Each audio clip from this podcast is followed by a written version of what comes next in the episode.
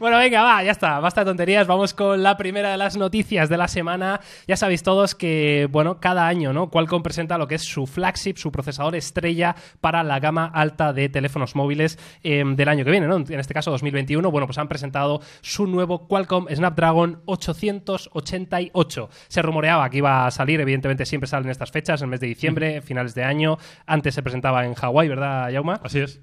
Y bueno, eh, todos pensábamos que iba a llamarse 875, ¿no? Por seguir un poco la línea, pero han dado un, un giro a su estrategia y se llama 888, que la verdad que los 8, eh, a pesar de que es mi año de nacimiento, no es un número especialmente bonito y tiene asociaciones ahí un poquito extrañas. Yo no sé por qué han tomado esta decisión, pero Pues no bueno, vamos a comentarlo, pero ahora vamos a ver un poco todas las características. Hombre, que tiene. ¿Qué os parece el nombre? Yo creo que responderá a, a que habrá algún tipo de cambio dentro de la estructura de procesadores de Qualcomm. No creo que hayan pasado de 875 a 888 y no, es, no haya, yo qué sé, alguna otra división o otro nuevo procesador nuevo. Entiendo que responderá a eso y eso yo creo que nos lo dirá el tiempo. Yo, la verdad que apenas he leído esta, esta noticia, no he tenido mucho tiempo y no, no sé si ha venido acompañado de más información o de Sí. otros procesadores, pero, pero la verdad que me ha llamado la atención porque de hecho yo he grabado un vídeo hoy que va a salir hoy en Topes de Gama donde hablo del 875. Vaya por Ah, Dios. eh, Porque no, no sabía. Sí, por Carlos, eso ¿qué te parece también, ¿no? incluso y no descartemos que hay un 875 como tal. O sea, al final, Podría si algo ser, está haciendo sí. Qualcomm es que está sacando un montón de procesadores, pero un montón. O sea, la gama media hemos visto, el 7, o sea, de la variante 7 han sacado debajo una piedra, ¿eh? Los 20, los 30, hay un 750, hay un 765G. ¿Sabes? Así que no, no nos debería extrañar que, que pudiera ir por ahí. Y luego, si ponemos un poquito al día, al final hay una pequeña tablita en el cual igual se puede mostrar, cambia un poco la arquitectura, los nanómetros y sobre todo lo que siempre suelen decir, ¿no? Va a haber una mejora, dicen que a nivel de, de potencia, sobre todo de su GPU, porque también hay un cambio en, en la potencia gráfica. Casi siempre tengo la percepción de que los porcentajes son los mismos año tras año. Siempre, siempre, 35% de potencia, 25% de eficiencia. Eso lo dicen siempre. Sigue siendo siempre el mejor procesador, por lo menos hasta el momento, en, en comparación y, de- y rival directísimo de los de, de los de Apple.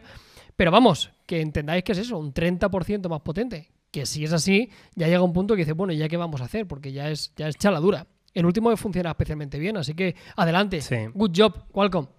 Sí, vamos a meternos un poco en harina. Es arquitectura de 5 nanómetros, como dice Carlos. Han hecho especial eh, énfasis este año en, en la unidad de procesamiento neuronal. Ya sabéis que es algo que está muy de moda, ¿no? Para la inteligencia artificial, machine learning y tal. Y tiene este nuevo Hexagon 780 que, bueno, es capaz de hacer muchas más operaciones por segundo y todo este tipo de cosas, ¿no? Y luego, eh, datos curiosos. Uno, en cuanto al gaming, eh, bueno, es capaz de, tiene una tecnología de estas como de rescalado de fotogramas, que según he leído es la misma tecnología que emplean eh, PlayStation 5 y, y Xbox Series S y Series X, que, bueno, son capaces de aumentar el número de fotogramas hasta 120 fotogramas por segundo para el tema del gaming. Eh, digamos que de, de 10 píxeles parecidos, ¿no? Pues eh, lo interpreta como uno y así es capaz de hacer más, más, eh, más procesos, ¿no? Vaya, Claro. eh, en este sentido, con lo cual esperamos una mejor experiencia en cuanto a eso. Y luego, en cuanto a cámaras, eh, es curioso, aparte de mm, soporte para mm, sensores de 200 megapíxeles, que ya esto se nos está yendo un poquito de las manos, eh, sí que han metido una mejora bastante interesante, es en el sentido de la, la cantidad de lentes, ¿no? Estamos viendo en este último año cómo ha explotado esto, ¿no? Y todos los teléfonos tienen triple cámara, cuádruple cámara, quíntuple cámara y de todo, ¿no? Entonces, em, esto normalmente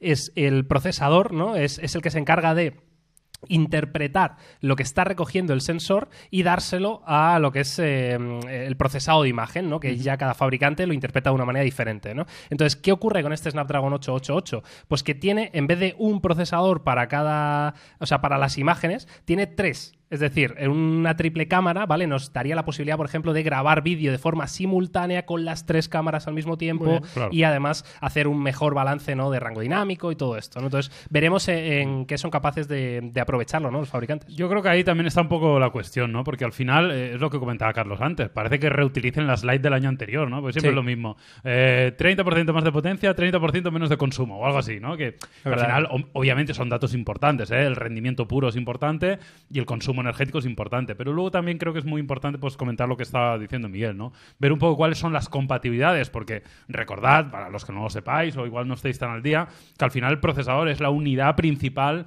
que gestiona todo, ¿no? Es como el cerebro del cuerpo humano. Entonces, si el procesador no da compatibilidad a, ciertos aspectos, por, por mucho que estén implementados, no van a funcionar. Con lo cual, esta, esta, esta unidad de proceso tiene que ser el alma de todo y, y es la que nos dirá y nos, nos da un poco la dirección hacia dónde va a apuntar el año.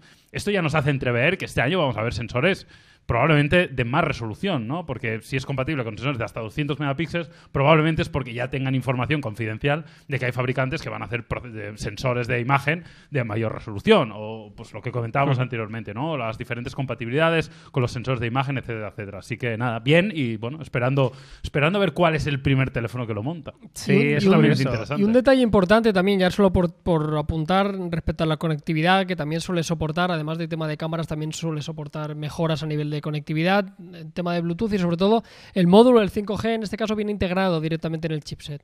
Algo que estábamos viendo que la generación anterior era, era independiente, eh, en este caso está, está integrado dentro, como ya pasaba con el procesador de, de los iPhone, que también lo comentaron que, que venía directamente en el, en el propio chipset, pues este 888 también lo integra. Sí, la verdad que, bueno, el tema de conectividad se habla, se habla mucho, ¿no? Del 5G y, en este caso el Snapdragon 888 que integre este, este modem eh, es algo bastante novedoso, sobre todo porque nos va a dar más velocidad, ¿vale? Básicamente la traducción es esa, tiene una banda un poquito distinta, en vez de la de 5 GHz, que es la que teníamos hasta ahora, pues este, este procesador lleva la de 6 GHz, que esto evidentemente pues, nos va a dar mejor conectividad, también tiene Bluetooth 5.2, que es la siguiente tecnología, en fin, un conjunto de mejoras que van a llevar los flagships de 2021, veremos quién es el primero, los que sí sabemos es que van a haber muchos confirmados, ¿no? O sea, el Xiaomi Mi 11, Ujú, que luego hablaremos un poquito de él, Sí, sí, sí. el OnePlus 9 de turno, El S de el- turno, versión americana. El S. Oppo probablemente también se sumará al carro en sus flagships. Sony. Sí, sí, sí.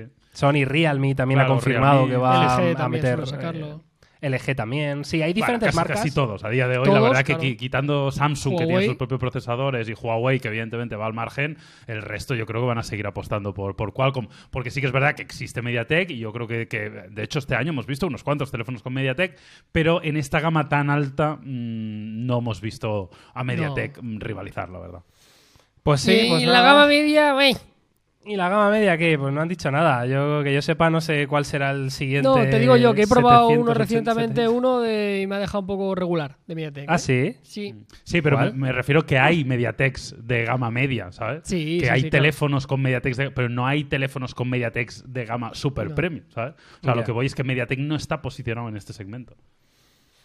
Bueno, pues ahí está, ¿eh? toda la información de este Qualcomm Snapdragon 888 que veremos eh, en breve en los diferentes eh, teléfonos flagship de 2021. Dejadnos en comentarios ¿eh? cuál es eh, ese teléfono flagship que esperáis con más ganas.